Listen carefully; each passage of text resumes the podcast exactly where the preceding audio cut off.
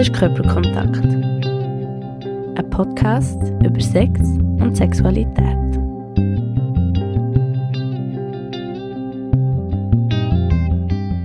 Ich bin Medea und in der heutigen Folge rede ich mit meinem Kollegen über männliche Sexualität. Er hat für die Folge lieber anonym bleiben. Auf die Idee sind wir gekommen, als ich ihm das erste Mal von meinem Podcast erzählt Dann war das Ganze noch ganz am Anfang. Gewesen. Er hat mir dann gesagt, ihn würde eine Folge über männliche Sexualität interessieren. Und weil er erstens männlich ist und zweitens auch so gerne über Sex redet wie ich, habe ich gedacht, ich frage ihn, ob er die Folge mit mir aufnehmen will. Was kommt dir als erstes Sinn, wenn du an Sexualität denkst? Ich glaube, es ganz, ganz einfach irgendwie Sex. Mhm. Ich glaube, es ist echt Sex, ja. Als nächstes glaube ich so der Körper. Oder mir ist so das Körper entdecken in den Sinn gekommen, ich so die, äh, die Pubertät ist gekommen, dann zuerst mal vielleicht so ein bisschen sein Geschlecht hat entdeckt. Hat entdeckt, was man vielleicht auch machen mit dem und mhm. nur ein bisschen blöd gesagt. So ein bisschen die ersten Erfahrungen irgendwie. Aber viel mehr, ja.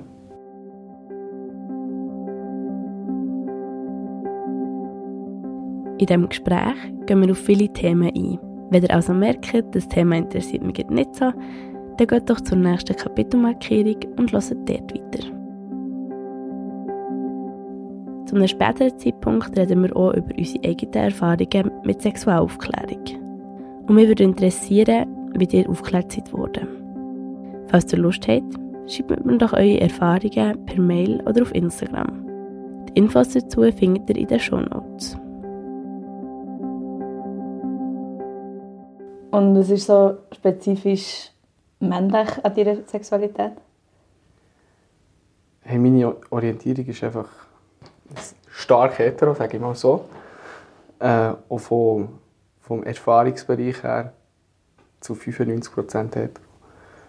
Und ich glaube, das andere ist mega, oder ich finde es immer wie schwieriger, dem wie rein männlich können zu sagen oder ich finde, durch, durch den ganzen Diskurs ist es viel schwieriger geworden, dort irgendwie eine Grenze zu ziehen, was ich eigentlich auch gut finde, dass sie sich frei entfalten Aber ich glaube, so versteckt gibt es sicher extrem viel noch so Stereotypen drin, die man oft auch noch gar nicht wahrnimmt oder erst durch einen mhm. Diskurs mhm. wahrnimmt. Oder durch eine Erfahrung, äh, wo man draufgelöpft wird. Und darum, ich finde es noch so pauschal kann ich das glaube ich, gar nicht wirklich beantworten. Wir reden unter anderem auch über toxische Männlichkeit. Das Konzept beschreibt ein Männerbild, das durch patriarchale Strukturen prägt und darum in unserer Gesellschaft stark vertreten ist. Ein Beispiel dazu kann sein, dass Männer keine Schwäche dürfen aggressiv dürfen sein und sich immer wieder müssen beweisen und so weiter. Falls ihr mehr über das Thema wollt wissen kann ich euch eine Podcast-Folge von Wissen Weekly empfehlen. Die habe ich euch in den Show Notes, also in den Infos zur Folge, verlinkt. Dort findet ihr auch zwei Artikel, die den Begriff toxische Männlichkeit oder auch Toxic Masculinity erklären und diskutieren. So, jetzt geht es aber los mit unserem Gespräch. Falls ihr zwischendurch ein Geräusch von einem Feuerzeug oder sonst einem Kräschchen hört, ist es, weil sich mein Kollege seine Zigarette hat angezündet.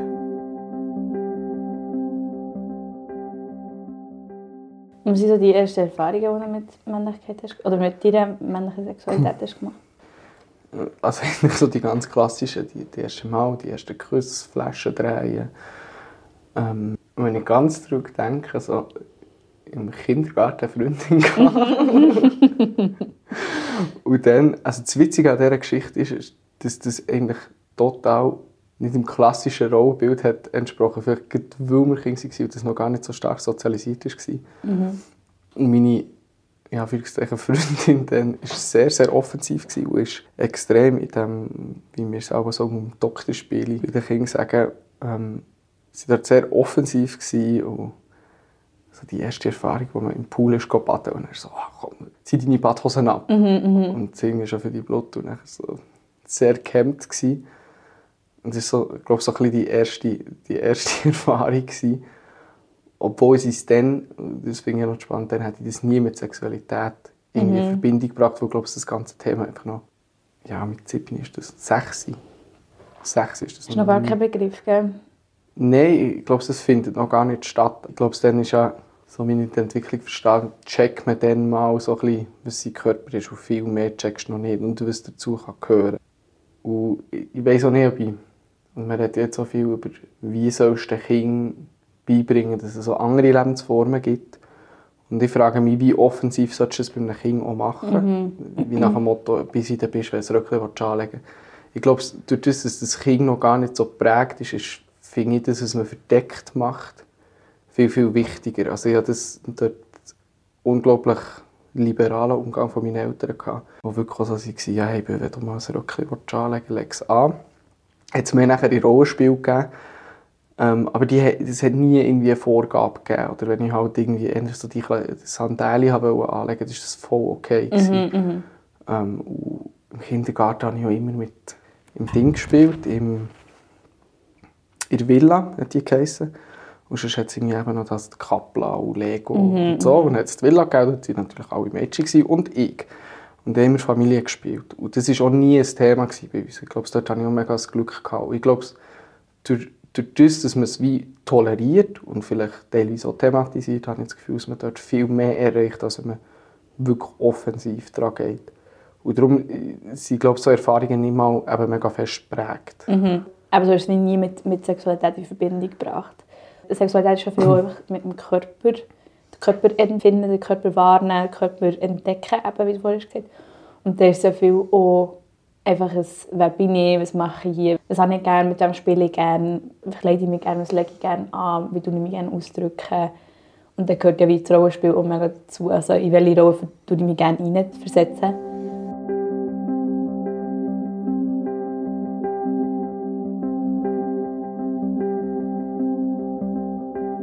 hineinversetzen. männlich-weiblich werden ja viele Rollenbilder verbunden. Wir haben im Vorgespräch darüber geredet, dass Rollenbilder uns mega nerven und dass wir wie auch merken, dass es uns mega einschränkt. Also dass wir merken, wir tun ja in unseren Beziehungen mega viel an die Rollenbilder denken und machen uns dann Gedanken, ah, darf man jetzt noch diesem Rollenbild entsprechen oder nicht.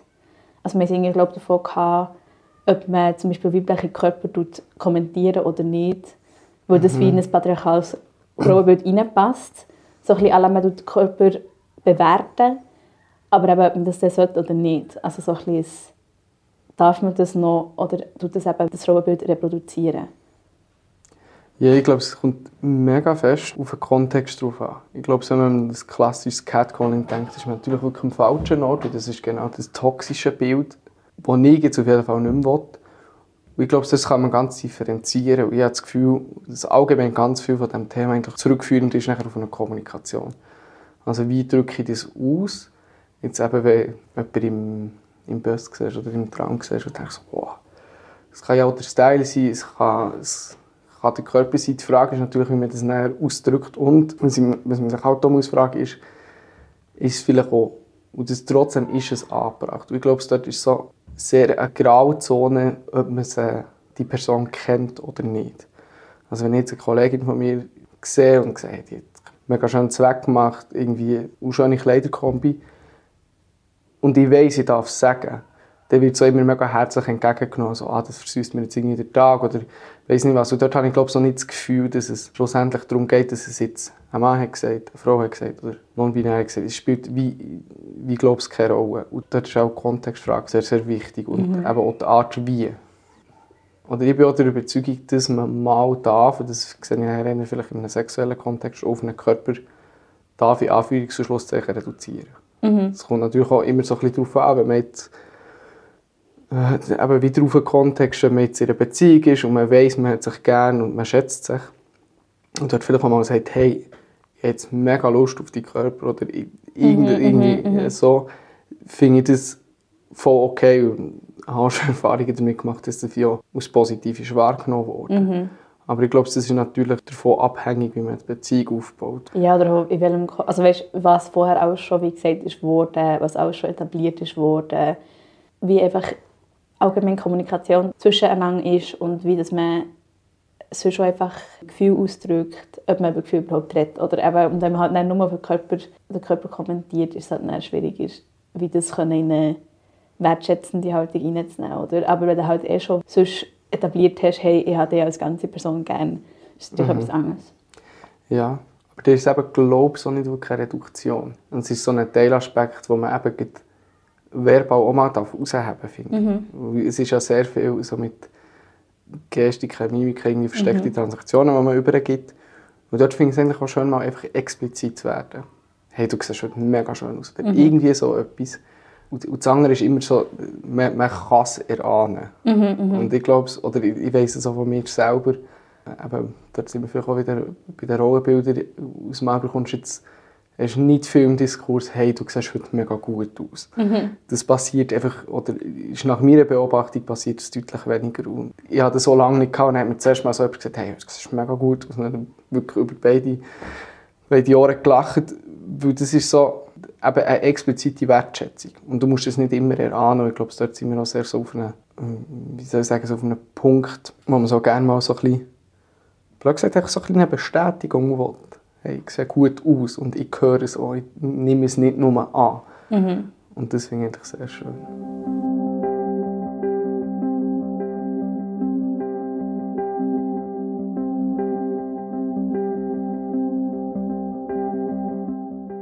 Ja, und auch, wie das Explizite, das kann man ja auch überall reinnehmen. Also auch explizit sagen, hey, ich möchte vielleicht auch nur das und das mit dir erleben. Also ich möchte wie nur Sex mit dir haben also nur in Anführungszeichen, Sex ist ja gleich noch mega viel oder beinhaltet gleich noch mega viel, aber so wie ich möchte jetzt nur körperlich mit dir sein oder einfach die Körper spüren oder ich möchte nur mit dir weitergehen in dieser Beziehung, wenn du auch Gefühl für mich hast oder dass man wirklich auch explizit weiß, was man erwartet und was man nicht erwartet. Also viel mehr Formen, was, was Vorstellungen sind. Dann ist es ja viel einfacher für das Gegenüber darauf zu reagieren. Also wenn man jetzt eben mal die Rollenbilder mal wegnimmt, dass es beide wie genau müssen sagen, was sie wollen und was sie nicht wollen. Also dass sicher klar ist, was, was man erwartet. Und eben explizit sagt, hey, das möchte ich jetzt nicht. Oder das möchte ich eben unbedingt. Ja, ich, ich glaube, dort ist eben wieder schlussendlich eine Kontextklärung und extrem fest auf Kommunikation. Aber das Ganze setzt natürlich voraus, dass man das kann. Mhm. Und ich glaube, das ist ein riesiger Teil. Und wenn wir bei den Rollenbildern sind, ganz klassisch, aber es ist ein Stereotyp, das sich irgendwo durch noch viel beweist, leider, über Gefühle zu reden, sich dort ja. zu reflektieren.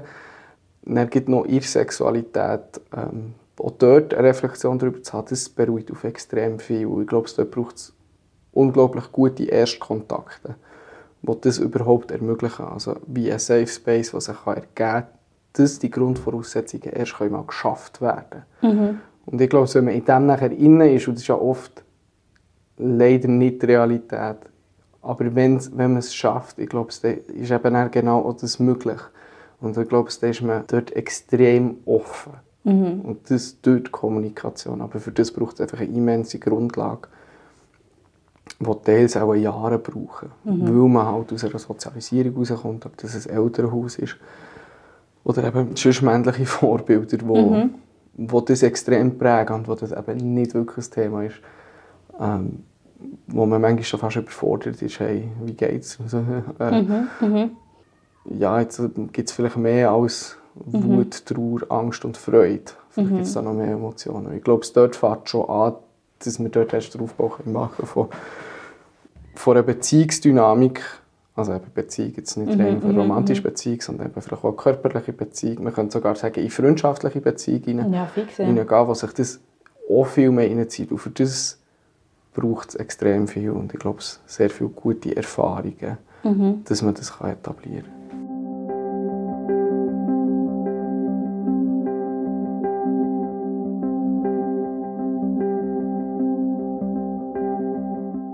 Du hast jetzt vorhin gesagt, männliche Vorbilder. Hast du das Gefühl, also ich habe so die Wahrnehmung, dass wenn männliche Personen in meinem Umfeld haben gelernt über Gefühle zu reden, haben sie das entweder von ihren Vätern oder von anderen männlichen Vorbildern gelernt oder sie haben ein Umfeld, das mega viel über Gefühle redet. Oder sie haben wie dann nur so Gespräche über Gefühle und über und psychische Probleme nur mit ihren SexpartnerInnen und die sind dann meistens weiblich. Hast hast das, nimmst du das auch so wahr? Hey, ich könnte die These stützen. Ich habe einfach ein bisschen, oder dort, wo ich es habe gelernt habe, ist ihr, ähm, eigentlich fast mein ganzes Leben lang nur Kolleginnen gehabt. Mhm. Und einfach ein bester Freund. Und das, dort hat sich dann immer ein bisschen gewechselt, aber es ist eigentlich immer hauptsächlich so Kolleginnen gehabt, also Hauptpersonen im freundschaftlichen Leben. Und dort hat es natürlich an und für sich schon mal eine andere Grundlage gehabt. Mhm. Und eine von meinen Stützpfeiler war schon meine Schwester. Gewesen. Und durch das habe ich eigentlich die andere Sozialisierung auch sehr, sehr mitbekommen. Ich glaube, das ist, das ist primär schon mal ein Vorteil. Aber wenn man nachher natürlich in Vaterrollen hineingeht oder äh, in andere Vorbilder, die sich nachher, oder das kann ich sagen, in der Pubertät sich nochmal anders haben durchgesetzt wo ich nachher das erste Mal wirklich viele männliche Kollegen mhm. hatte, mhm. hat sich das anders alles komplett gedreht. Und dann war, glaube ich, ein grosser Punkt, wo die Kommunikation wieder verloren ist gegangen. Wo man hat gemerkt dass es auch viel weniger gesucht ist. Ja, ich, ich glaube, es, es stützt sich natürlich in sich, in, dass man nicht darüber redet. Und vielleicht, auch, vielleicht sogar auch ein bisschen Gegenseite. Also das, blöd gesagt, die einen reden, die anderen nicht. Und etwas dazwischen gibt es fast nicht. Also die Verbindung, die ich hatte, sind vielleicht blöd gesagt, fast ein Anomalien drin, dass, mhm, dass man mhm. eben so früh schon den Kontakt darf haben Und die Frage ist natürlich, wie drehst du das nachher gegen weil es ja fast, wie soll man sagen, schon fast ein subversiv ist, wenn aus man eben nachher so gross herkommst und über Gefühle redest und weiss nicht mhm, was. Mhm. Und dann gibt es Zuschulzeiten oder eben präpubertale Zeiten oder nachher wirklich Pubertät. Mhm ja, hat es bei uns in der Schule auch eher so ein bisschen, ja, so ein bisschen der weibliche Bub ist nicht total gecancelt worden. Das ist eher schwul und weiß nicht was. Ja, ja, ja. Und hat also wirklich auf die Strübsten ein Mobbing erfahren, durch das er eigentlich eben mal eine andere Sozialisierung hat gezeigt, ein anderes Männerbild. Und ich glaube, dort kommt natürlich es kommt auch noch ein bisschen darauf an, wo man wohnt. Du wohnst in einer ländlichen mhm, Region, ich bin in einer mhm. ländlichen Region aufgewachsen. Aber in welcher Zeit passiert das alles? Aber ich, ich habe schon das Gefühl, dass es sehr viele Machtpositionen gibt, wo, wo der Schritt so extrem erschweren, zu einem anderen Punkt herzukommen. Und eben mhm. die Sozialisierung gewiss wie doch ein bisschen zu verlassen.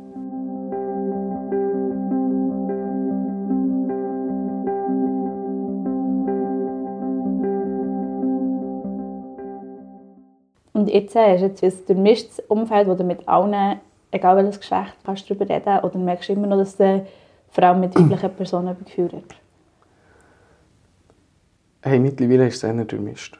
Aber da ich immer noch deutlich mehr Kolleginnen habe als Kollegen, weiß ich nicht, wie fest das zählt, aber ich, ich habe schon gemerkt, dass dort auch ein Ruck durchgeht. Das ist sehr auch, wenn man eben sagt, hey, so ein bisschen das Bubble-Denken, dass sie zwei Leute eher von dieser Bubble kommen, wo, wo, wo dann so angesehen ist, oder? Ja, so ein bisschen ja. progressiv vorantreiben mhm, irgendwie. Mhm. Also, dass man wirklich, man will fast darüber reden. Mhm. Also, man will wirklich auch ein Teil von dem sein, wie es eigentlich auch, auch wirklich schön ist. Also, es ist ja so eine Gruppendynamik, die sich bildet, dass man sich das auch wirklich zu Herzen nimmt, dass das zu einem Thema wird. Und darum erfahre ich es jetzt auf beiden Seiten, aber andererseits äh, aber wenn man nachher mal vielleicht auch aus, aus dieser Blase rausgeht, merkt man, dass man dort schon auf einen Gegenwind kommt. Und mhm. das ist, ich glaube, illusorisch zu sagen, hey, wir bewegen uns wirklich ganz vorwärts und dort kommt es mega gut. Ich arbeite an einer Schule, wo ich sehe, was Männerbilder heissen. Und die Buben sind alle, es haben sehr viele unglaublich sexistische Ansichten. das ist, gibt einem aber fast eins. Und, und dort verunsichert es natürlich nachher auch noch einmal. Aber das ist halt auch aus dieser Bubble rauszugehen. Das heisst mhm. halt nachher auch. Mhm. Also hast du wie beim Arbeiten recht viel so den, ah, jetzt ist die Bubble fertig? Sehr, ja. Also nicht unbedingt mit den Mitarbeitenden, das ist natürlich mhm. so ein bisschen der Soziekuchen auf gut Deutsch gesagt. Aber Kinder, also das war ein gutes Beispiel war mal, äh, ich hatte zwei Ohrenpänke und dann bin ich am Mittagstisch und dann schaue ich das Kind an. So wieso hast du zwei Ohrenpänke? also, ja, hey, weil ich es schön finde. Ja, aber es haben nur Mädchen Ohrenpänke. Also, ja, also dürfen nicht auch Buben Ohrenpänke anlegen. Also, hm, hm. Und dann ist wie gar keine Antwort wirklich mhm, darauf mhm. gekommen. eben, das ist dann genau die Prägung von, vom Elternhaus aus. Mhm. Und nachher andere ganz, ganz heftige Beispiele von, also das, das eine Kind war jetzt wirklich ein jüngeres, gewesen, im Kindergarten circa, ein anderes Mittelstufe, wo wirklich eine weibliche Mitarbeiterin kommt und so wie einer der ersten Kontakte ist und dann kommt einfach so die Aussage, was machst du hier, geh doch zurück in die Küche. Das ist dein Platz. Wow. Und wirklich einfach so, hey, hallo, guten Morgen. und, und das ist natürlich, Ja. und, und das ist äh, nicht ein Einzelfall. Das ist wirklich kein Einzelfall. Und dort merkst du nicht, die Grenze hört, also die Blase hört auf, sondern es ist einfach eine andere Welt.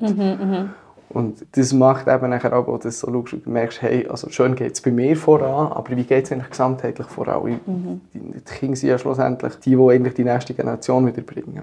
Und dort ja, macht es einem aber auch so ein bisschen Angst, weil es sind so extreme Aussagen. Man fragt sich manchmal schon, wie viel weißt du wirklich, was du eigentlich sagst. Und Wie viel ist dir eigentlich von dieser Semantik bewusst? Oder tust du jetzt irgendetwas rezitieren von, das kann sein von daheim und dann kommt dann natürlich der Einflussbereich Social Media auch noch rein. Ist das irgendwie von dort? Da merkt man momentan, dass es viel sexistischer, viel rechter wird. Ist das irgendwie von dort aus? Das ist auch nicht immer klar zu eruieren. Aber grundsätzlich merke ich dort schon eine Tendenz, die eher ja, Nicht so wünschenswert ist, ja. nein, gar nicht wünschenswert Ja. ist. Eine Kollegin hat mir auch erzählt, bei einer Oberstufenklasse sie sind mega Andrew Tate-Fan. Oh. Und da ist sie natürlich auch schnell hässlich geworden und hat das wirklich, ja, hat dann müssen sagen, hey, ich verstehe das wirklich gar nicht und ich kann das wirklich gar nicht unterstützen. Und die Jugendlichen, ja, werden halt einfach weiter das konsumieren, was sie wollen konsumieren, aber es ist halt schon ein bisschen, das ist natürlich mega ein gesellschaftliches Thema, aber was, welcher Bullshit, sorry, darf denn wirklich alles wie gesagt werden und was soll zugänglich sein für Jugendliche? Da ist halt wie die Frage, gibt es denn genug andere Medien, die, sage jetzt mal, eben eine weniger konservative Haltung haben oder eben eine Haltung von, hey, es gibt eben mehrere Geschlechter und dein Geschlecht definiert nicht, wer du bist, sondern du kannst selber wie deine Persönlichkeit auch mitgestalten oder so wie es, heisst nicht nur, weil du ein Mann bist, bist du so und so und so, sondern einfach, du musst wie auch ein bisschen selber dich mit, dir auseinandersetzen und so ein bisschen, dass dort die Rollenbilder einfach nochmal rekonstruiert werden, die patriarchalen Rollenbilder. Das ist mega schwierig. Wie, wie, wie kann man auf das eingehen? Du, das ist mega... Also Andrew Tate ist natürlich ein Horrorbeispiel. Ja. Also das ist ja wirklich ein Horrorbeispiel, aber man sagt ja, dass es konservativ in der ähm, Roy DeSantis Mhm, zum Beispiel mit dem, jetzt weiß ich nicht mehr genau, wie das Gesetz heisst, das er hat, hat lassen. Don't say Gable. Ja, Ist genau. das der? Ja, Ich ja in Florida, der ist. Ja. Ähm, und wenn, ich, also, wenn man so Zeug hört, und dass es jetzt in der Verfassung steht, dass du nicht einem Gil darfst sagen, hey, leg doch ein Röckchen an. Also das ist eine Frage von Zensur. Beim anderen kann man jetzt sagen, ich glaube, dort habe ich so ein, ein Vertrauen darin, dass in der Schweiz das meiste ziemlich demokratisch läuft. Und dann hast du auf eine Art hast du das auch zu tolerieren. Es gibt die Meinungen. Es gibt auch nicht, äh, demokratisch gesehen gibt es nicht die richtige und die falsche Meinung. So. Und das ist vielleicht manchmal ein bisschen schwierig zu akzeptieren, wenn so Extreme reinkommen. Und dort ist vielleicht wirklich die Frage, wie extrem kann es werden, dass man es noch tolerieren kann. Und jetzt gibt er in einem schulischen Kontext, bei Meinungen, die noch gebildet werden und auf Social Media extrem beeinflusst werden, also dass man da durch das Rabbit Hole und durch die ganze Facebook-Affäre dort durch, dass, wie frei dass die Meinung wirklich ist. Und ich glaube, dass man dieser Meinung eigentlich überhaupt die Chance gibt, eine reflektierte Meinung zu bilden, also die gewisse bisschen freier dürfen zu gestalten, ist, ist es wichtig, in einer einfach auch zu konfrontieren. Also, wenn, blöd gesagt, ein Gil vor mir einfach demonstrativ, ich sage jetzt extra so, wirklich an seinen Eier kratzt, dann einfach mal zu konfrontieren und zwar vielleicht auch mal so ein bisschen herb zu merken, hey, es gibt so auch ein bisschen gewisse Grenzen oder eben mit so Sachen wie so gang Küche kochen. Irgendwie, dass man dort, oder das ist, das ist meine Art und ich weiß nicht, ob die pädagogisch extrem wertvoll ist, aber dort einfach mal zu realisieren, hey, was sagst du eigentlich? Also auf eine Art einen herben Spiegel geben.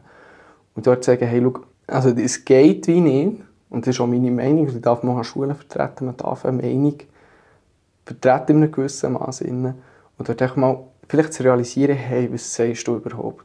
Ja, also es ist einfach auch zum Teil gewissen Menschenverstand, dass du einfach auch sagst, hey, es hat nichts mit dem Geschlecht zu tun, was du für eine Ausbildung machst, es hat nichts mit dem Geschlecht zu tun, was das du gerne machst, was deine Hobbys sind.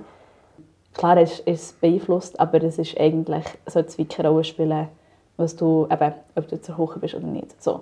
Aber mhm. jetzt, ich glaube auch dort, wo, wo ich wie finde, muss man wirklich, also sollte wie auch für die Jugendlichen etwas gemacht werden, ist dort, wo sie es halt einfach nicht einschenkt. Also wenn sie die Meinung haben, Männer, also zum Beispiel jetzt mega ein, ein, ein, ähm, ein konservatives Männerbild ist wie so der starke Mann, der Familie, so Familienoberhaupt, der für alle muss schauen für alle muss da sein, muss stark bleiben. Das ist so ein bisschen, was für mich mega in das, hey, ich werde nie krank, ich muss nicht zum Arzt gehen, ich muss mich nicht einschränken mit irgendetwas, ich kann alles machen, was ich will, so ein so. Oder es gibt ja mega viele Studien dazu, dass sich Männer einfach so schnell in Risikosituationen mhm. begeben, dass sie weniger zum Arzt gehen und darum auch weniger Krankheiten können feststellen Also die ganze Krebsforschung und so, dort finden wir auch Studien dazu. Aber es ist einfach krass, weil es für die Jugendlichen eigentlich wichtig wäre, zu wissen, hey, wann geht es mir nicht gut, psychisch, physisch, wann muss ich daheim bleiben, wann bin ich wirklich krank, wenn mhm. ist eben wenn es mir jetzt an den Eier kratzt, wenn sollte ich dann zum Arzt gehen, oder? Mhm. Und dann auch wenn es mir nicht gut geht und ich habe schlechte Gedanken, dann sollte ich darüber reden, oder? Also weißt du, so ein bisschen, dass die Gier einfach auch nicht, ja, sich auch gar nicht getrauen, irgendwas zu sagen, oder?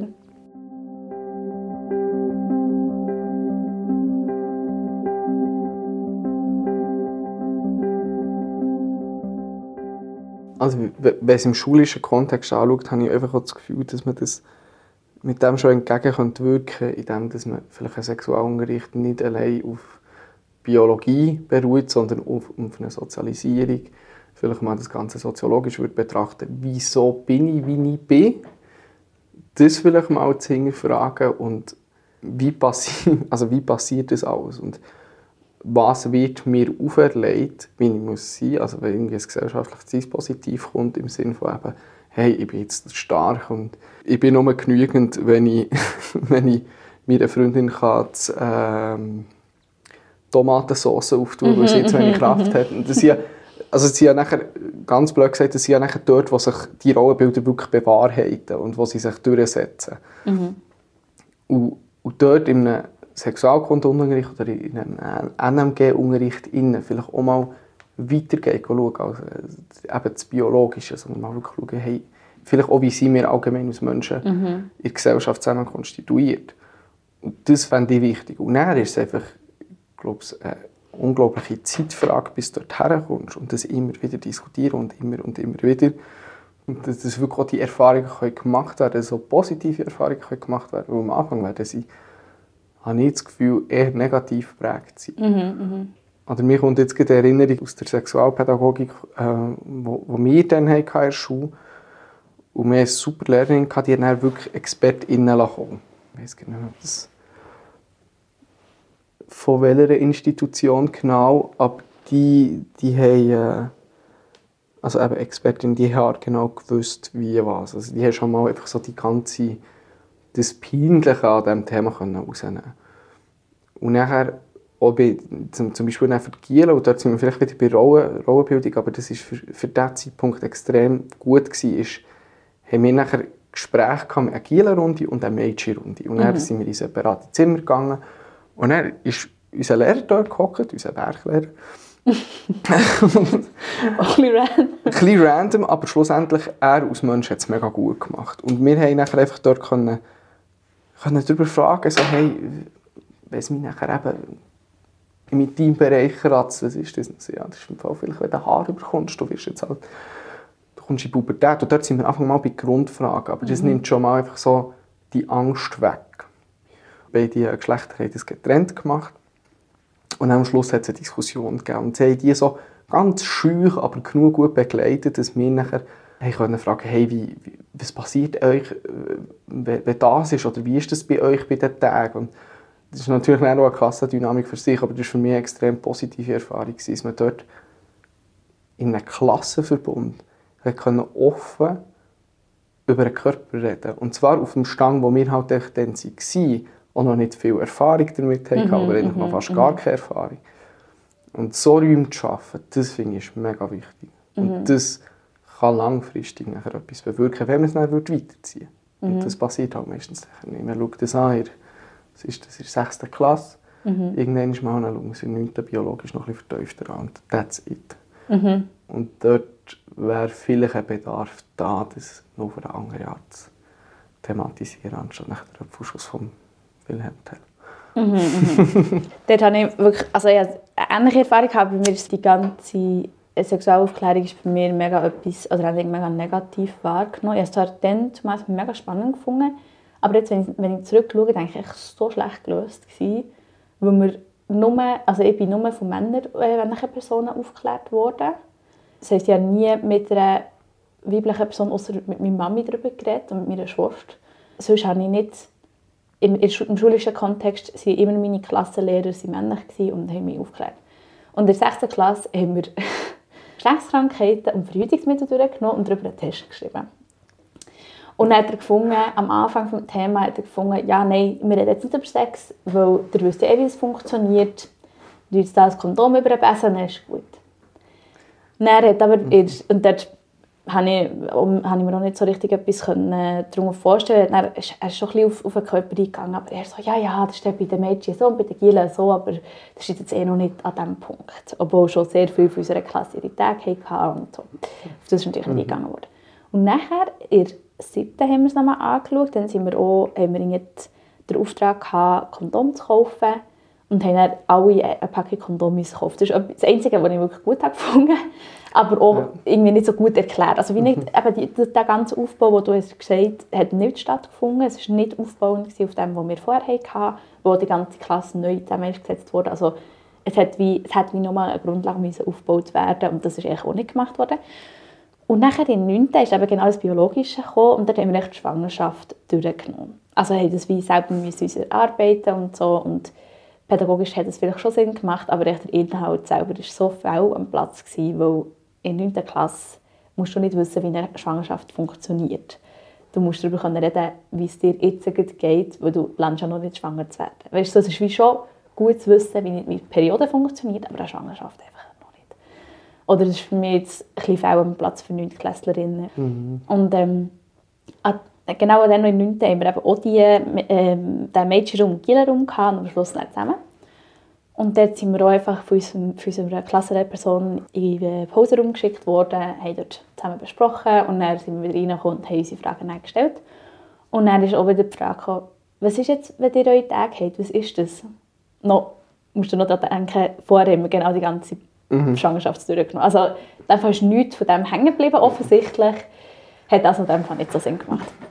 Das ist dann sehr so, für mich so im Nachhinein denke ich so, hä, hast du dir überlegt als Lehrperson, dass das so, ja, dass du das so hast wollen machen. Aber ich finde dort, eben, wie du hast gesagt, es muss aufbauend sein, es muss auch anpassen an die Kinder einfach, was sie brauchen. Ja, ich glaube, es ist weiterführend. Es längt nicht, wenn es mal einmal kurz thematisierst und dann lässt es wieder fallen und dann, wenn, ja, für Schlusszeichen der Körper dann so weit ist, dann schaust du noch ein bisschen an, was dann passieren könnte, wenn eben das, was in der 6. hast gelernt, so punkto Verhütung nicht hat geklappt. Mhm. Also ich glaube, es ist unglaublich eingeschränkt, glaube so von der Thematik her. Also ich habe jetzt mehr von Atmosphäre geredet, die ich als positiv äh, empfunden und eben diese Expertinnen sind gekommen, das ist super mhm. gewesen, dadurch haben wir noch einen grösseren Einblick gehabt, aber im Grundsatz werden dort halt einfach die Stereotypen prägt. Und du hast eben, wenn über Sex redest, was redest du über Sex? Also du redest, redest nachher über den Penetrativteil, redest über Liebe und nachher that's it. Mhm, mh. Und was es noch für andere Formen gibt, ist natürlich super. Also man erfährt das ja nachher vielleicht auch, man, man lernt sich dann kennen, aber ich glaube, dass dort eigentlich eine Grundlage schon geschaffen werden kann, wo man weiter denken kann. Und wo man, es kommt natürlich auch immer darauf an, wenn steigt man nachher blöd gesagt ein. Und ich habe das Gefühl, bis dann ist viel auch schon ein bisschen vergessen. Mhm, mh. Und das ist ja, man sagt, man nimmt von Schul 20 bis maximal 30 Prozent mhm. Also mit. Und ich glaube, viel von dem geht halt verloren. Also mhm. bei mir inklusive habe ich das extrem gemerkt. Also das Hunden viel ist verloren mhm, gegangen. Mhm. Und das viel wieder hat müssen, müssen aufgeschafft werden, nachher im Diskurs mit ähm, den Menschen mit einem weiblichen Körper, was war. Also, ja, wie, wie ist jetzt das überhaupt?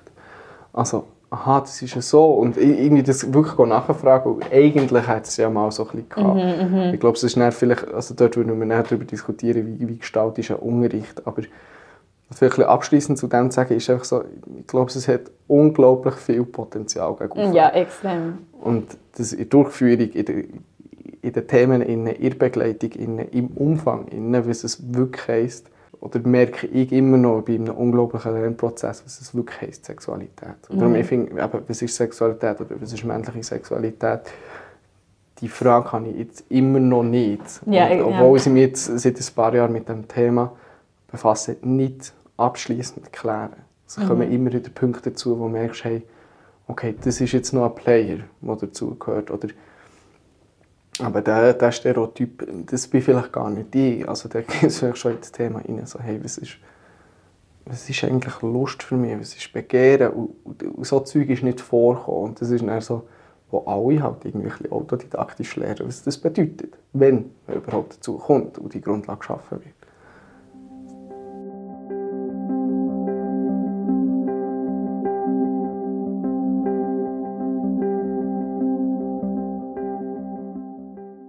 Glaube, was für mich mega hat gefällt, ist, dass ich meine Fragen stellen konnte.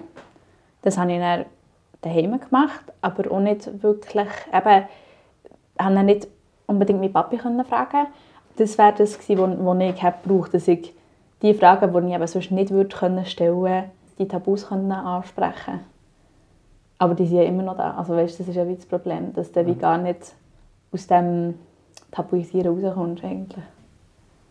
Ja, und da kommen auch nachher genau die gesamtgesellschaftlichen Tabus in ihrer Familie drin, mhm, die sich extrem zeigen. Eben, wie tief kannst du dich wirklich mit einem älteren Teil auch unterhalten, wie viel kannst du dort wirklich holen. Und das ist halt oft sehr beschränkt. Darum braucht es vielleicht dort oft auch als Unterstützung einen professionellen Rahmen. Mhm. Und das wäre die Schule.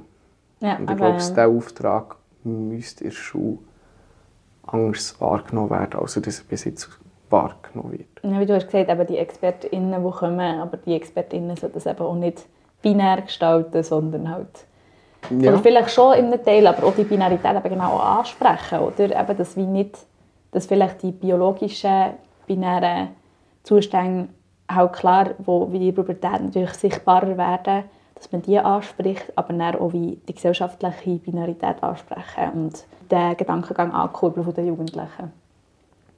Ja, ich finde das Teilen, oder ich glaube, jetzt hast du das gemeint, ich finde das nicht schlecht für den Anfang. Und ganz einfach aus dem Grund heraus, weil ich glaube, das Thema, weil wir nicht erwarten können, das Thema ist schon so viel da und es hat vielleicht non-binäre Leute dazu oder äh, Menschen, die, in der Entscheidungsphase sind ich glaube, das ist 5., 6. Klasse und gibt in dem Stadium, wo wir von diesem Diskurs sind, gesellschaftlich noch nicht so viel vertreten, dass das ein Safe Space kann, kann geben kann. Und darum ist das sicher gut. Aber es soll thematisiert werden und es soll thematisiert werden, was Rollenbilder sind. Und eben, das ist dann genau der Punkt, der ja nicht wird. Und das ist unglaublich wichtig, dass das passiert. Aber dort ist eben, sie, Safe Spaces, die passieren müssen dass das, und vielleicht auch zurück auf die Familie gespannt, dass man in der Familie einfach so offen über das kann reden kann. Ich glaube, das ist mehr oder weniger ein ziemlicher Einzufall. Ähm, oder Einzufall, sagen wir so. Mhm, mhm, und dass das oft durch eine Genealogie, wenn man das hat erfahren hat, der Vater von seinem Vater, der wiederum von seinem Vater, ähm, hat sich sicher etwas mhm. da. Aber dieser Prozess ist nachher noch, habe ich das Gefühl, noch deutlich langsamer. Geht in der Familie rein. Und darum aber ich komme wieder auf den Punkt zurück, braucht es eigentlich sogar eben den, den gesamtgesellschaftlichen Diskurs, um das können, können aufzubringen. Das, dort kann ich wirklich darüber reden, Vater-Sohn-Beziehungen, auch mit Tabus. Dort sind wir jetzt wieder vielleicht ein bisschen mehr bei der Sozialisierung, beim, äh, bei Stereotypen von Männlichkeit, dass sich dort in diesem ganzen Diskurs so eine unglaubliche Chance auftut. Weil Gefühle und Erwartungshaltungen sind oft Dispositive, die sich mhm. über Jahrzehnte eben über Sozialisierungsgeschichten haben dargelegt und die sind oft mit einer einfach absolut mangelnden Kommunikation, wenn man alles zurückrechnet, landet man bei einer Kommunikation, die eben ist, kann man über seine Gefühle mhm, reden, mhm. vielleicht über Gefühle wie der Sohn zum Vater, der Vater zum Sohn oder vielleicht zum Großvater sogar noch, wie, wie, wie das passiert, ähm, wie man miteinander reden kann. Eine Konfliktkultur, die deutlich anders ist in, in diesen, in diesen binären Rollen dort sind nachher Aufarbeitungen drin, die eben nachher weit über mit diesem Bild zusätzlich neben mhm. der Sexualität unglaublich mit herziehen. Und ich glaube, dort gibt es ein riesen, ein riesen Potenzial, das können zu nutzen. Die Diskussion vom Feminismus eben extrem mhm. einfach voll im Eigennutzen zu sehen. Und das dort einfach können thematisieren. Ich glaube, da tut sich extrem viel. Und das sind Themen, die im Verlauf mega in sich hineinspielen. Mhm. Offenheit, Männerbild, was und wem muss ich entsprechen. Und dort ist, glaube ich, vielleicht sogar noch der grösste Punkt als ein schulischer Impact.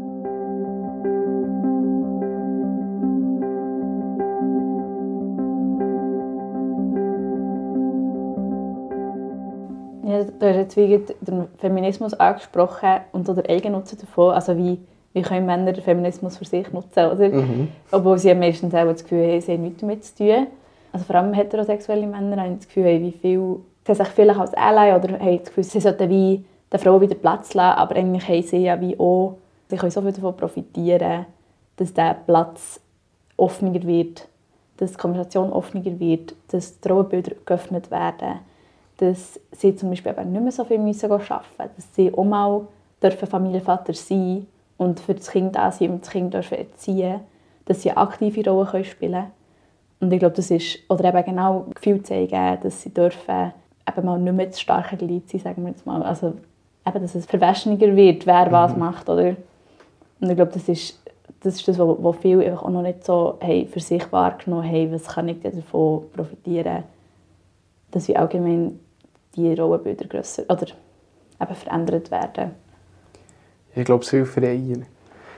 Also ich finde, es ist eigentlich der grösste Gewinn. Mhm. Also ich finde wirklich, dass, dass ähm, in so vielen Sachen, auch in Selbstverwirklichungsthemen, Identitätspolitik, dass dort der Feminismus eigentlich ein Anstoß ist für eine, finde ich, oder so ganz plakativ gesagt, ist es einfach eine Bewegung, wo eben, wie du sagst, so heterosexuelle Männer eigentlich einfach dürfen übernehmen unter dem gleichen Namen. Und dort vielleicht sich eben auch dürfen hintersinnen. Oder dort sehen wir historisch oder in der Literatur schon extrem viel, was, was ähm, der Feminismus hat geschafft, was der Feminismus vorantreibt. Und ich habe manchmal so das Gefühl gehabt, es geht vom Punkt aus, oder das ist plakativ gesagt, bei der Frau verändert sich jetzt etwas und der Mann passt sich an. Mhm. Und ich glaube, das Anpassen ist einfach der falsche Grundsatz, weil es braucht genau auch dort eine Veränderung. Aber nur gibt es nicht jetzt eben jetzt, würde man sagen, vielleicht auch Maskulinismus, das ist schon mal ein bisschen falsch, aber mhm. dass man sich unter dem vorstellt, hey, wir dürfen auch und mhm. wir können uns jetzt auch verändern. Und dort ist im Feminismus so eine riesen Arbeit geleistet worden und die können wahrzunehmen für sich selber im Sinne eben von Öffnung von einem Rollenbild.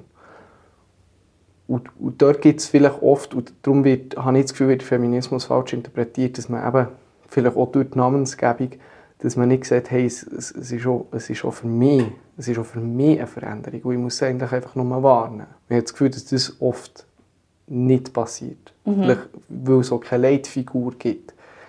Und sich dort eben, und dann kommen wir vielleicht bei Tabus rüber, dass eben ein Mann vorne hersteht, ein heterosexueller Mann vorne hersteht und mal über die Tabus redet. Und das fängt einfach aufbrechen. Aber im Grundsatz kann man sich so einfach einfach machen und sagen, hey, ich schließe mich dem an ja. und gebe mich halt im Diskurs rein. Und dann bist du vielleicht in der Freiheit inne und die Freiheit ist oft schwierig. Es ist viel einfacher, sich soziale Leitplanken zu geben, als wenn du in Freiheit bist. Und sich dort vielleicht die Freiheit mal rauszunehmen und im Kleinen anzufangen. Also bei mir war es zum Beispiel, gewesen, ich hatte wirklich eine kleine Identitätskrise. Gehabt. Und dann habe ich mich, habe ich mich dort eben sehr hinterfragen und äh, habe mich gefragt, hey, eben, was wollte ich verändert haben. Und dann ist in mir ein riesen Wunsch aufgekommen, ich will ein zweites Ohrenpänk. und hey, das geht yeah. gar nicht. Ich, meine, yeah. ich habe mit 10 yeah, mitbekommen, ähm, ganz schlimme Worte, aber ich rezitiere es wirklich so, wie ich es dann habe mitbekommen zwei Ohrenpänke, du bist schwul. Ja. Und das war so tief in mir innen. Und dann sich die Freiheit anzuerkennen und zu sagen, hey, ich darf zwei Ohrenpänke, also wirklich, das ist eine Revolution. Also, yeah, yeah. dass ich jetzt zwei Ohrenpänke habe und dann bin ich so revolutionär gewesen und habe mir sogar zwei Löcher mehr gestockt. Jetzt habe ich drei Ohrenpänke. das tönt nach so wenig, aber grundsätzlich sind das genau die kleinen Kämpfe, die sich nachher austragen, mhm. wo man in dieser Freiheit auch ahnen kann. Also es ist jetzt wirklich ein blödes Beispiel, aber es ist dort, wo sich zeigt. Ja, aber es ist wirklich, ja, ja. Nein, es ist ja vor allem, es, ist, es sind so kleine Sachen im Alltag.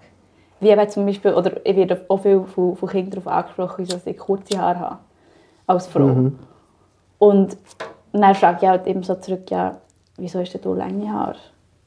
Und dann ist auch schon so ein bisschen schnell der Moment, wo sie wirklich so aufschauen und so überlegen und dann so, will ich es schön finden?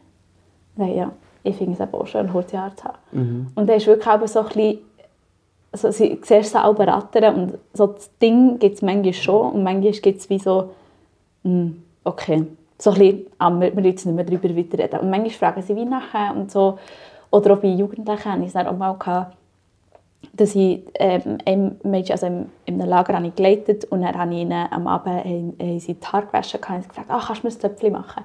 Und dann das eine Mädchen so, kannst du auch Zöpfchen machen? Und du kurze Haare Ja, genau. Und dann habe ich so, ähm, ja, ich habe mal lange Haare gehabt, also ich kann das schon. Und dann habe ich dann halt Zöpfchen gemacht. So, wow, mega schön. und wenn das meine Kollegin mit langen Haaren gemacht hat, hat sie auch nicht die gleiche mhm. Reaktion bekommen. Oder? Also wieso die Erwartungshaltung von, ja, du kannst das safe nicht mit kurz Haaren. Aber es war schon mhm. noch lustig, weil ich so ihr nachher, also mit ihr nachher das Gespräch weiterziehen und so. Und dann hat sie dann auch gesagt, bei mir würde es so schlecht aussehen. Dann habe ich gesagt, wieso, alle Giele um dich herum haben doch auch kurze Haare. Ja. Und dann habe ich gesagt, ja, sieht es bei denen scheiße aus? Nein. Und ich gesagt, ja, eben. Mhm. Aber dort merkt man doch, dass es mittlerweile fast so ein bisschen eben so Sakrileg ist, irgendwelche Dogmen, die man einfach annimmt. Mhm.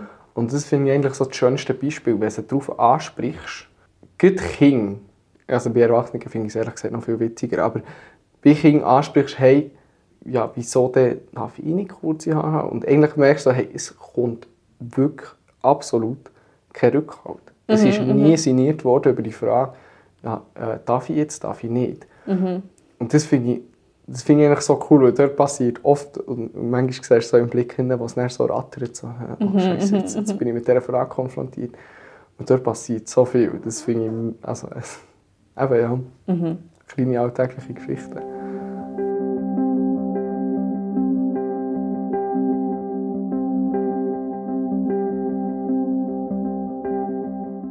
Klar, man kann natürlich auch sagen, Persönlichkeit und wie du dich ausdrückst, ist auch ein Teil von deiner Sexualität. Oder die Sexualität spielt dort mega rein. Aber auch, wie, wie hast du es spezifisch wahrgenommen, dass du deine Sexualität revolutioniert hast? Oder abgeändert hey, hast? Ich glaube, das ist ein Prozess, der extrem in der Erfindung ist, wo eben sehr eher am Anfang drin ist, denke ich, hey, eben im feministischen Gedanken, das ist jetzt, blöd gesagt, die Befreiung oder die Befürwortung von Frau und mir eigentlich noch mehr ausgeschlossen. Und dort ist noch nicht so viel passiert. In, in letzter Zeit, ich, ich bin mal eben nachher mit dem, von meiner äh, Wegemitbewohnerin drauf gelüpft worden, auf, den, auf, auf, das Wort Begehren. Und was das alles ist.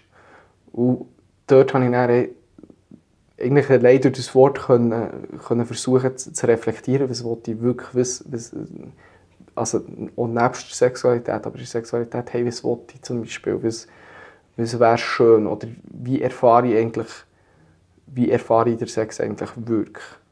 Und eigentlich, das ist ein mega frischer Prozess, den ich mit dem wirklich hergeben kann. Was ist eigentlich wirklich der Sex oder die Sexualität, die mir entspricht? Und wo ich wirklich, wirklich für, ähm, ja, eigentlich, wo wirklich einfach meins ist, wo, wo nichts, wo nichts eben ist von einem Dispositiv von, hey, äh, eben plakativ, penetrativen Sex, mhm, ähm, mhm. Oralsex und fertig, weil viel mehr gibt es fast yeah. nicht. und was gibt es dort überhaupt noch? Ich glaube, es ist eben mega schön, wenn man die, die oder ich empfinde es als schön, wenn man die Freiheit hat, vielleicht auch mal rauszufinden. Und für mich war das so ein Punkt, gewesen, oder eben so eine Revolution, wo ich gemerkt habe, für mich ist zum Beispiel der ganze Körperkontakt etwas Unschönes und viel, viel erregender als manches andere Stereotypisierte, was erregend sein. Also wenn man sich zum Beispiel nachher eben der Oberkörper an Oberkörper kommt, muss noch nicht einmal in eine, in eine, äh, währenddem dass man irgendwie eben penetrativen Sex hat oder irgendwie so, sondern dass, es, dass einfach dort schon eine Erregung kann kommen Eine Berührung. Eine Berührung. Und das ist nachher, ich glaube, der Körper, ich habe eigentlich das Gefühl, der Körper weiß es eigentlich, aber wir checken es noch wie nicht. Mhm. Und das merke ich bei mir, weil umso mehr, dass man nachher eben darüber reflektiert, umso mehr merkt man, ah, okay, das mhm. ist mir eigentlich mega wichtig. Das ist mega etwas Schönes. Und dort ist es einfach mega am Entstehen, das merke ich. Ja, Anna Rosenwasser hat in ihrem Buch hat sie einen Text über Lesbensex geschrieben und hat dann gesagt, ja, oder ein Teil der Aussage war so, dass Leute sich glaube nicht vorstellen können, wie zwei Frauen miteinander Sex haben, weil sie allgemein einfach eingeschränkt sind in ihrem Sex. Dass sie sich nur anhand von zum Beispiel Pornos können vorstellen können, wie Leute Sex haben. Und darum haben sie dann auch so Sex.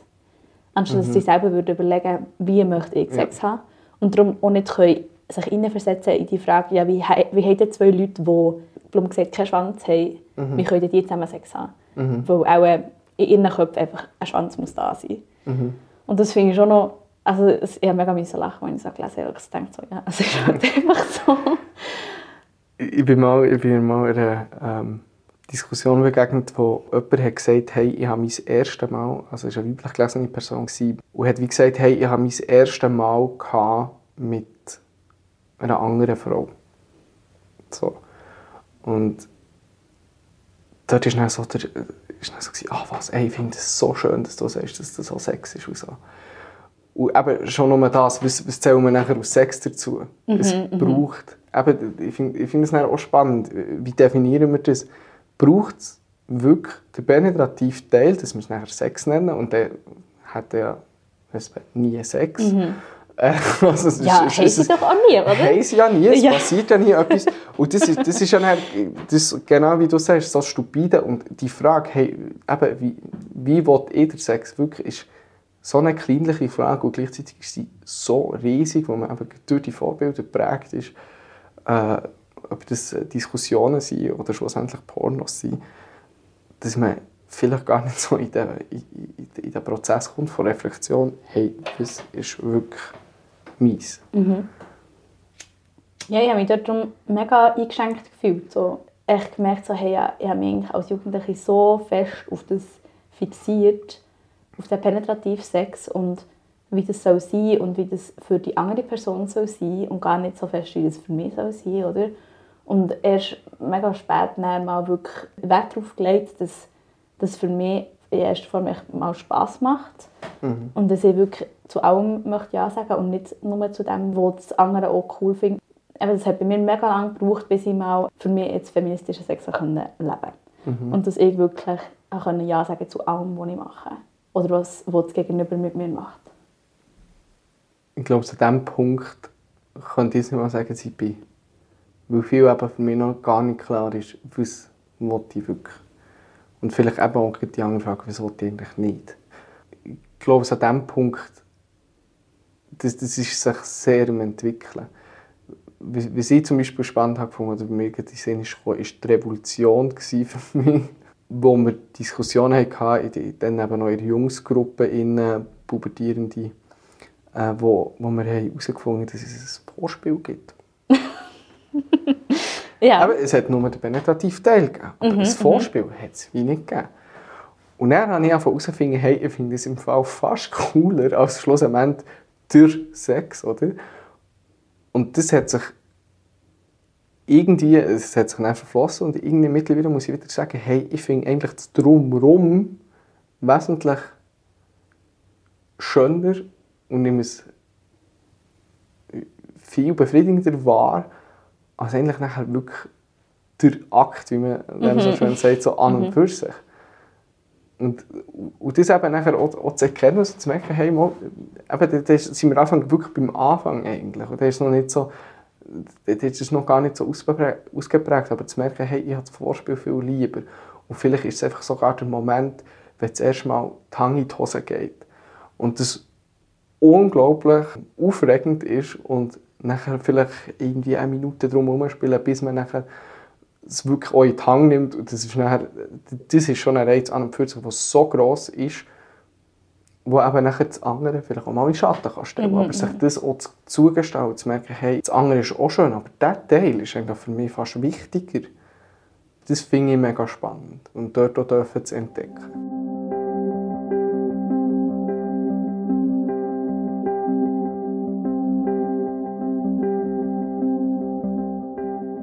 Fühlst du dich denn fest eingeschränkt von, dem, von diesen Bildern jetzt?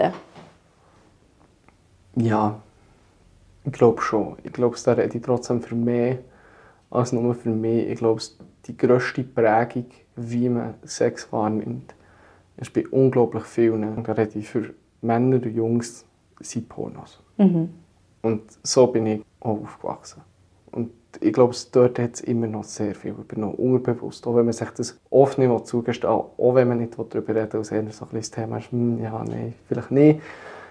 Ich glaube, das hat extrem viel geprägt, was man sollte gerne haben oder was man aufdrückt gerne hat. Und dort merke ich, dass ich eingeschränkt bin. Und das, eben jetzt, das habe ich jetzt schon ein paar Mal gesagt, dass ich jetzt erst merke, hey, es gibt noch andere Sachen, andere Sachen, die mir auch wichtig sind und sich dort getrauen, auf den Weg zu gehen, finde ich, ist ein Schritt an und für sich mal. Über das Thema mehr als nur im Akt in Gedanken zu machen. Sondern vielleicht nachher oder nachher in der Diskussion. Und dort fängt eben das andere Problem auch schon wieder an. Mhm. Also allgemein, das Gespräch über Sex ist so tabuisiert und bei Jugendlichen eh mega schwierig und so. Und als Jugendliche bin ich aber am Abend noch rausgegangen mit einem Kollegen und dann habe ich ihn dann ausgefragt richtig mhm. fest. Und dann alles wissen. Und ich habe auch genau gewusst, hey, er wird mir ein paar Sachen nicht beantworten, aber er hat gleich gepusht. Und dort habe ich dann auch so gemerkt, so, oh, er legt mega viel Wert auf einen Blowjob zum Beispiel oder findet wie, ja, das gehört doch dazu und so, wo ich dann gemerkt ah, das passt aber für mich nicht. Ich war dann mega so verunsichert gewesen. Und was ich auch viel gemerkt so bei ihm oder in seinem Umfeld mit seinen Kollegen, redet er viel über das Masturbieren und ich habe mit niemandem in meinem, in meinem Alter über das Masturbieren reden. Außer mit ihm. Aber das ist wie, mhm. wie ich das mache, ist nicht wie weniger besprochen worden, sondern vor allem, wie er und sein Umfeld das macht. Mhm. Und erst viel später konnte ich dann mal mit einer Kollegin darüber reden, ah, wir masturbieren beide ja. und ah, wie machst du das denn und so. Und dort ist glaube ich auch mega Einschränkung für die Frau, also für, für junge Frauen oder für junge weibliche Personen, dass ihnen die Lust gar nicht zugesprochen wird, weißt? Ja, ich glaube, das ist, also dass die Lust überhaupt wie existiert wird, wie nicht primär wahrgenommen. Ich glaube, das ist eben schon nur, dass Menschen mit einem weiblichen Körper masturbieren, dass man darüber reden kann, dass sie untereinander darüber reden können. Also schon nicht mal noch eins weiter, sondern dass das passiert. Das ist auch das Resultat von, von dem ganzen Diskurs. Und dass eine weibliche Lust existiert. Also ist ja irgendwo logisch. Man nimmt so vielleicht so passiv wahr. Dort habe ich eine spannende Erkenntnis für mich gemacht und das habe ich tatsächlich in einem, in einem sehr ausgeführten Gespräch mit Kollegen gehabt und das ist um, um, eben um das Thema Blowjob gegangen und wir haben darüber geredet und dann habe ich gemeint, hey Mo, ich finde es im Fall schon noch schön. Ich finde es schon noch cool, dass du auch so haben Nein, ich finde im Fall nicht. Vor allem aus dem Grund, dass es erniedrigend ist. Und dann habe ich gehört, einfach, Also für die Frau erniedrigend? Für die Frau erniedrigend. Und ich sehe den Punkt in dieser Ansicht extrem. Und habe den auch lange vertreten. Und dann irgendwann hat äh, ein Gespräch von mir gesagt, hey, darf ich bei dir? Mhm, also ich mhm. habe noch weiter dazu beigetragen und sage so, hey, ich will es. Oder okay, Anzeichen dazu gemacht, weil ich eben die Haltung hatte. dann ist rausgekommen, hey, sie will es, weil sie es gerne macht. Und hey, dort ist auch eine Lust dazu. Also eine total banale Erkenntnis, die so viel ausmacht.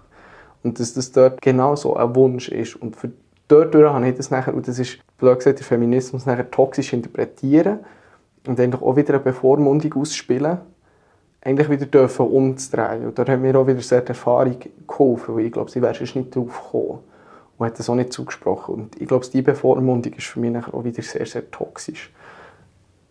Und das habe ich auch lange gemacht. Aber dort eben nachher von jemandem zu bekommen, hey, darf ich bei dir? Das ist auch, auch mega schön, mhm, mhm, Ausdruck. Mhm, und dann auch zu merken, hey, es existiert. Mhm. Und der darf so dazugehören. Und der soll so dazugehören.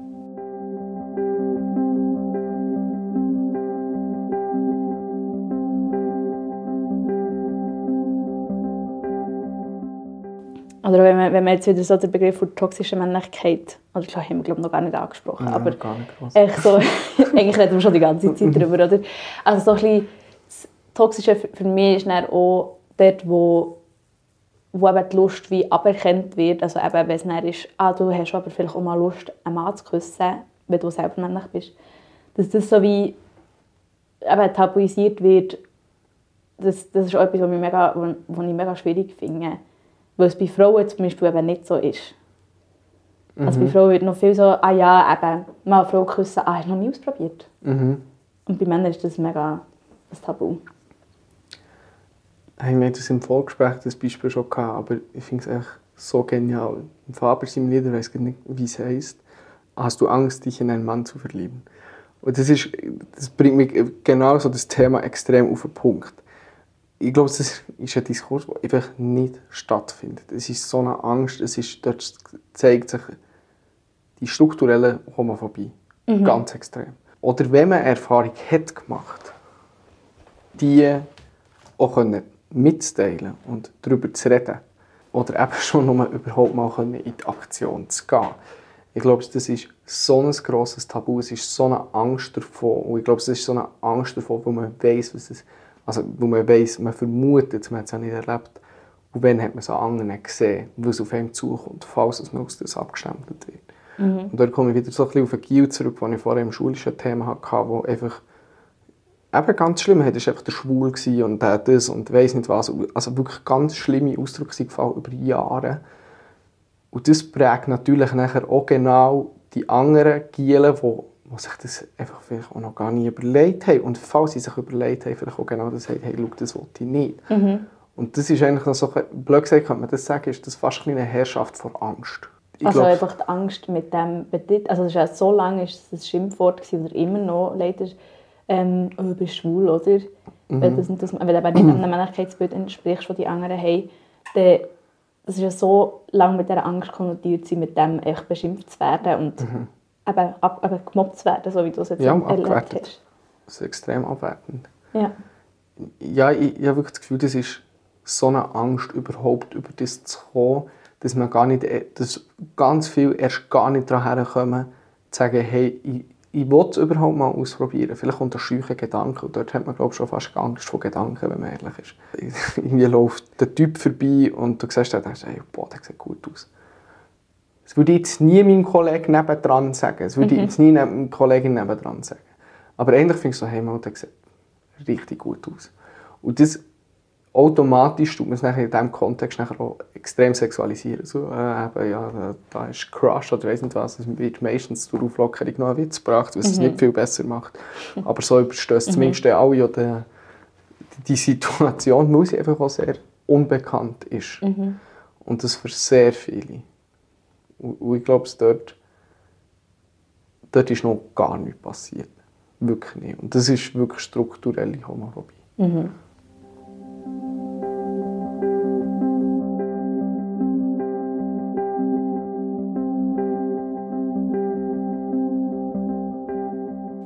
glaube, es zieht sich, zieht sich noch viel, viel, viel, viel weiter. Also zum Beispiel auch bei, also wenn man dann wieder auf die Sexualität zurückgeht, dass man vielleicht merkt, hey, ich habe vielleicht nicht nur einen Penis, der erregend ist, sondern vielleicht noch in einem anderen Bereich.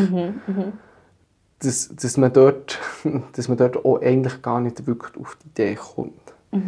Ich habe durch, ähm, Also auf Analsex. auf Analsex, genau. Ähm, ich habe spannenderweise durch unser Vorgespräch das Thema in eine Freundschaft hineingebracht mit einem Kollegen. Und das Gute daran ist, wir kennen uns so lange, wir haben viel über das geredet, äh, also über Sexualität, eben jetzt zum Beispiel Analsex beim Mann oder einfach allgemein anale Befriedigung beim Mann, null. Und mir hat es dann einfach mal Wunder genommen, hey, wir haben jetzt darüber geredet, komm, ich tu mal mit ihm darüber reden. Und dort ist am Anfang so eine Beklemmnis aufgekommen und weil wir uns so gut kennen, haben wir die relativ schnell können, können wegtun. Und dann ist relativ schnell eben genau das gekommen, hey, ich habe noch nie darüber nachgedacht. Und dann habe ich also gefragt, also hast du wirklich nie darüber nachgedacht oder sagst du das jetzt, weil wir jetzt miteinander reden über ein Thema, das eben die Konnotation. Ja. hat oder? Ja, ja. und so ein Tabu ist. Dann sagt nein, im Fall, ich habe wirklich noch nie darüber nachgedacht. Das, das, zeigt nachher genau, wo der Punkt ist, dass man nicht mal gedanklich dran kommt. Also, du bist noch nicht mal in der Ausführung dran, sondern du bist wirklich rein in einem Gedankenspektrum drin, das noch nicht mal stattfindet. Das zeigt, wie weit weg das, das eigentlich ist. Und wie fest das die Vorherrschung von Angst immer noch passiert. Und das auch wieder, es ist wie so, weil es eben so negativ konnotiert ist oder eben mit, Homo, ähm, mit Homosexualität konnotiert ist, dass das noch gar nicht angesprochen ist worden, dass du, oder dass du noch nie auf die Idee bist gekommen, weil das dir noch nie als Idee präsentiert ist worden.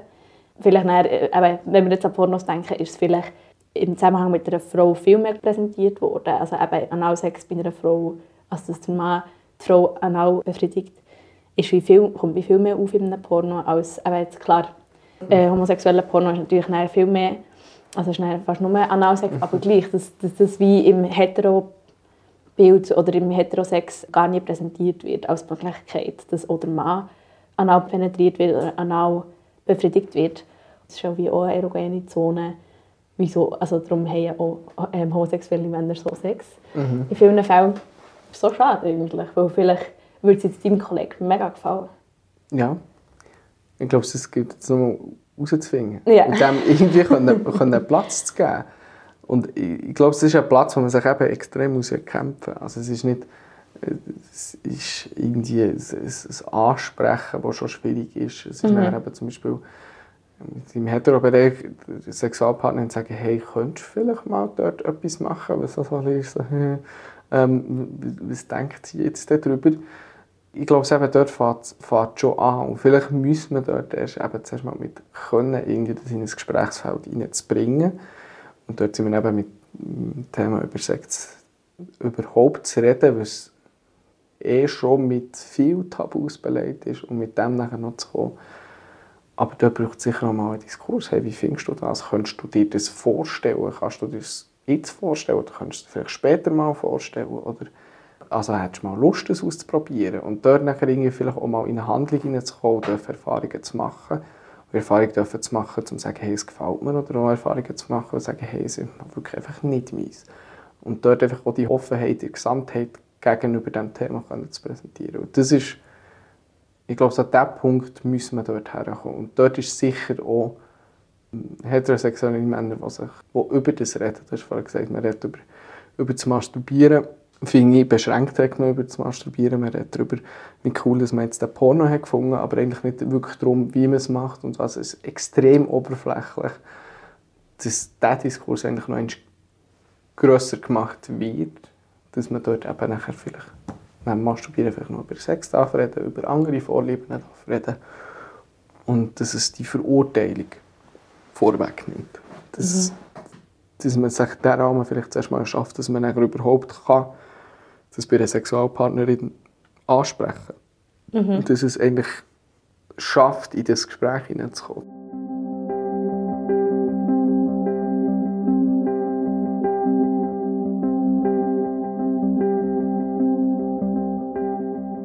Also, aber wir haben jetzt mega viel darüber geredet, man muss darüber reden, man muss darüber reden, man muss darüber reden.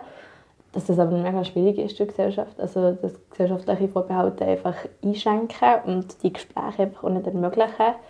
Sowohl mit SexpartnerInnen, aber auch im Freundinnenkreis oder eben im männlichen Freundeskreis. Das anzusprechen ist mega vorbelastet einfach. Und auch nicht erlernt. Also überhaupt nicht. Nein, gar nicht. Aber ja, es ist, äh, es ist vor allem, echt, also ich glaube, es ist für beide Seiten mega einschränkend, das Thema weiterhin so tabu belastet zu lassen. Aber auch für Freundeskreise wäre es doch auch wie so cool, wenn ich mal abendlang nur über Sex könnte geredet werden und alle mal ihre Fragen können anbringen und so. Und ich meine, das habe ich jetzt zum Beispiel in meinem Frauenfreundeskreis habe ich das schon auch, dass mir mal am Abend wie eine Frage gestellt wird und dann redet man vielleicht eine halbe Stunde mal über Sex und dann geht es aber wieder zu einem anderen Thema.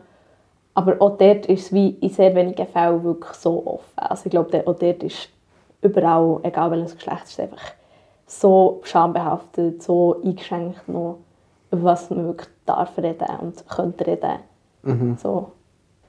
Ja, ich glaube, die Gruppe ist noch viel, viel, viel schwieriger.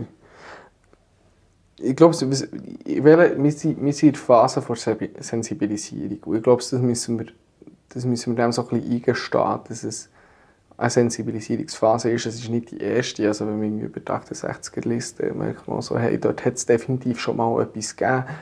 Man kann noch weiter zurückgehen, wo Sexualität vielleicht noch nicht so kultiviert ist worden. Da sind wir irgendwie im mittelalterlichen Bereich, irgendwie beim viktorianischen Zeit, wo die Sexualität wirklich total ist eingeschränkt worden. Und selbst das Gespräch darüber mhm. mit extremen Vorschriften, also dort ist auch so die Erfindung von unserer Verknorkstheit. ähm, und sicher auch ein bisschen religions- oder christlich geprägt worden. Mhm. Äh, und das ist eine Aufarbeitung, das kommt in den Generationen immer wieder. Und wichtig ist dort einfach wieder im Bau zu bleiben, dass man es vielleicht mehr aus, aus dieser Generation mitnehmen zu den, zu den Kindern, die es wird geben und dass die können mitnehmen weniger schambehaftet. Und ich glaube, das ist und darum braucht es momentan extrem viel Gespräch. Und vielleicht in den Sachen, wo es vielleicht nicht die Gespräche braucht, sind eben bei diesem extremen Tabuthema von irgendwie Analbefriedigung ähm, mit meinem Mann, hey, probier es mal aus. Oder schau mal selber für dich, was mir beim Sex passt. Also eben jetzt Körperkontakt auf, Gro also auf Grossfläche, in der Bauch, Brust. Merkst du, legt mal einen Fokus drauf. Das, was bei dir vielleicht mal kannst ausprobieren unbedingt ausprobieren und beim anderen getrauen, eigentlich ansprechen. Mhm. Also beim Gegenüber, ja. Beim Gegenüber. Und das vielleicht auch mal, egal bei welchem Gegenüber. Und vielleicht mal so ein bisschen, ja, vielleicht ein bisschen subversive Fragen stellen. Vielleicht ein bisschen solche, die sehr progressiv darüber ausgehen. Und ich glaube, dann, erst dann kann man wie in eine Freiheit hineinkommen, wo alle befreit sind. Mhm, mhm, und nicht mhm. jetzt nur eine Frau, sondern auch ein Mann und alle anderen dazu. Also ich glaube, dass dort überhaupt mal etwas kann passieren. Aber dort, eben, ich glaube, du bist immer beim Reden. Ja, ja. Schlussendlich, das ist alles extrem ja, viel Reden. Ja, extrem viel Reden, aber auch, also das habe ich auch, als ich mit der Anita über erotische Massage geredet habe, hat sie auch gesagt, hey, du musst es einfach mal ausprobieren. Du musst mal in so ein Studio reingehen, mal schauen, wie das für dich ist und wenn es dir gefällt, dann komm wieder und wenn nicht, dann nicht. Also wie auch alle Nischen von vor Sexualität mal so ein bisschen anschnuppern. Eben, wie finde ich den Analsex, wie finde ich den Toys zum Beispiel, wie finde ich Porno schon nur konsumieren, wie finde ich den feministischen Porno. Also auch, ich auch nicht, ich konsumiere zum Beispiel fast gar kein Porno. Und habe mich dann auch mal so ein bisschen fast überwinden, mal ein Porno zu schauen. Und ähm, meine Kollegin hat mir dann einen empfohlen. Und dann habe ich gesagt, ja, es ist klar, ich will jetzt nicht jeden Abend wie ein Porno schauen, um mich befriedigen, weil es für mich so auch nicht geht, aber, oder weil ich es bevorzuge ohne, aber ich habe das Gefühl, so, probier doch mal aus, einen schwulen Porno zu schauen. Probier doch mal aus, mhm. einen Lesben-Porno zu schauen. Vielleicht, vielleicht gefällt dir das, vielleicht gefällt es dir aber mhm. auch nicht. Oder eben, schau mal einen feministischen Lesben-Porno und nicht einen, der wo von den Erwartungen von Männern ähm, beeinflusst wird oder, oder wo so geschickt ist nach, nach den äh, Vorstellungen von Männern.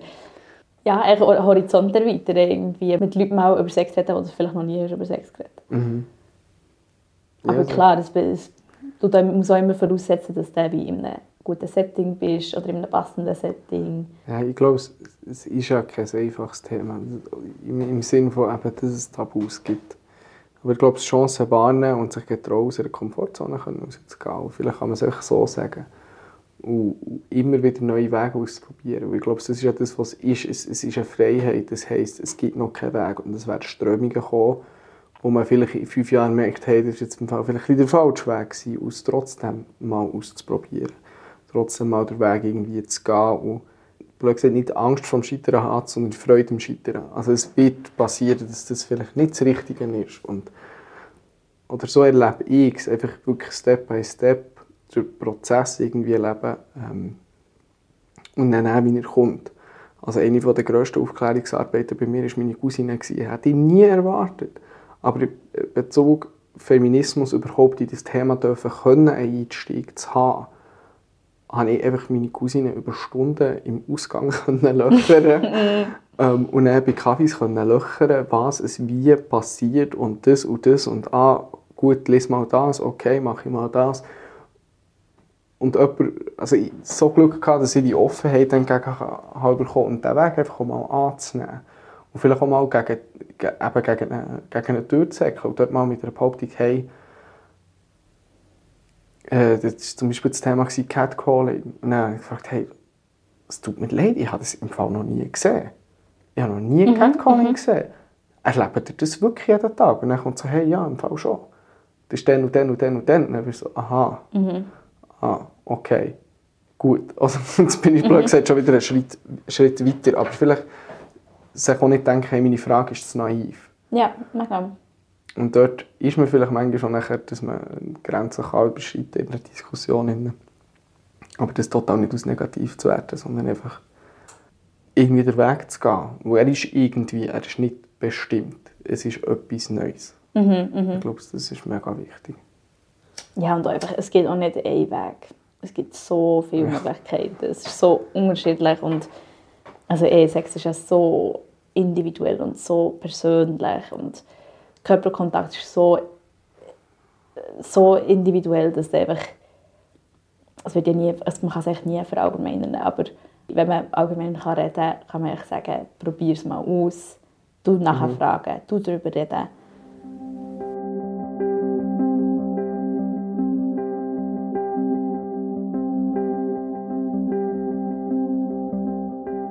Was würdest du jetzt deinem jugendlichen Ich empfehlen?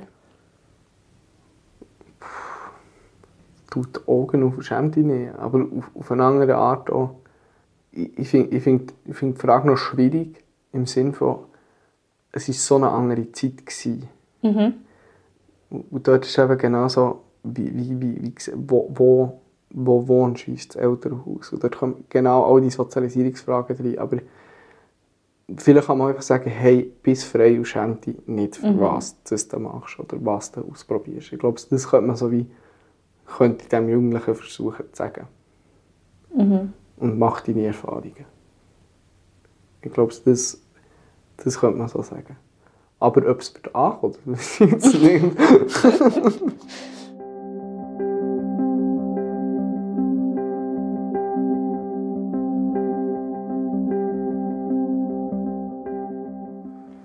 Abschließende Worte. Abschließende Worte. Oh. Der hat das Buch gelesen. Das ist, ist hat, ähm, ah, das so eine philosophische Auseinandersetzung mit ähm, ist gewesen? anstatt Penis und Vaginas Arschlöcher und Pl- Analplugs irgendwie so.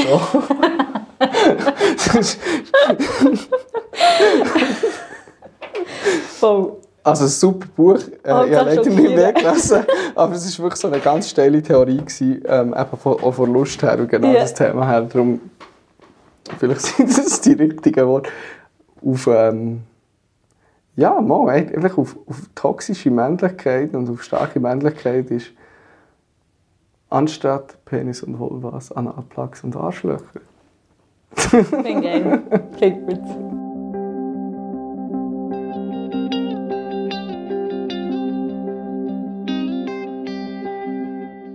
Wie ihr merkt, hätten wir noch ewig weiterlernen. Und so geht es mir bei vielen Themen bezüglich Sexualität. Darum mache ich auch den Podcast. Wie ich das schon am Anfang der Folge gesagt habe, würde mich interessieren, wie ihr seid aufgeklärt worden. Wenn ihr möchtet, schreibt mir doch auf Instagram oder per Mail. Das war es mit der vierten Folge Körperkontakt. Merci fürs Zuhören und bis zum nächsten Mal.